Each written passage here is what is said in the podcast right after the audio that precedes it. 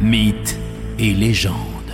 Et aujourd'hui, vous allez découvrir un remède authentique, messieurs, dames, du 19e siècle. Bonjour Morgane Hawkin. Bonjour.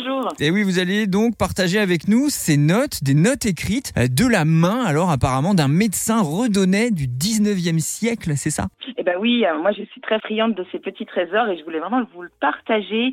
En fait, euh, je faisais des recherches donc dans un ouvrage de remèdes et de drogues, c'est ce qu'on disait avant. hein. C'était un ouvrage de la fin du XVIIe siècle, D'accord. euh, donc euh, des remèdes adressés au roi, hein, plus précisément. Mais dedans, entre les pages, j'ai découvert des feuilles manuscrites de la main d'un médecin de 1865, donc un médecin de Redon apparemment. Ça a dû vous créer Et, une euh, émotion d'ailleurs au passage. Complètement, parce qu'en plus, c'était des feuilles qui apparemment n'avaient pas été dépliées depuis. Donc, je les ai soigneusement euh, recopiées. Il y avait trois recettes. Il y en a une que j'ai envie de vous lire euh, aujourd'hui, hein, qui indique comment soigner les panaris à partir justement d'éléments naturels. Alors on vous écoute. Verser de l'extrait de liquide de Saturne. Alors, le Saturne, c'est le plomb dans la chimie ancienne. Donc, je reprends. Verser de l'extrait de liquide de Saturne dans un litre d'eau tiède jusqu'à ce que l'eau la couleur du lait. Avec cette eau blanche, former un cataplasme avec de la mie de pain, faire bouillir jusqu'à liaison du pain, mettre soir et matin ce cataplasme chaud et ainsi apposer sur le panari. Voilà pour la recette authentique. Eh, évidemment, euh, vous avez le podcast euh, sur euh, oceanfm.com si vous voulez tenter, pourquoi pas, j'ai envie de dire, il n'y a rien de dangereux là-dedans, si Non, quoi. et puis c'est tout à fait naturel. Voilà, à part, Hmm. le Saturne, il va falloir retrouver un peu comment le faire, mais oui, oui. En tout cas, merci d'avoir partagé avec nous ce trésor. Et alors, apparemment, il n'y avait pas que cette recette dans les différentes notes de ce médecin redonné du 19e siècle. Oui, ce qui était très intéressant, c'est que j'ai retrouvé avec euh, cette recette des vignettes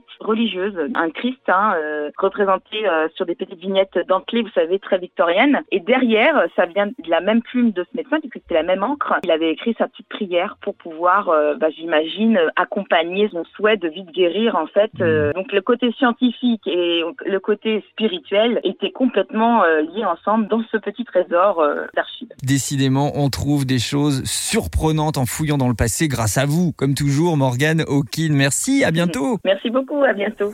Océane Le magazine.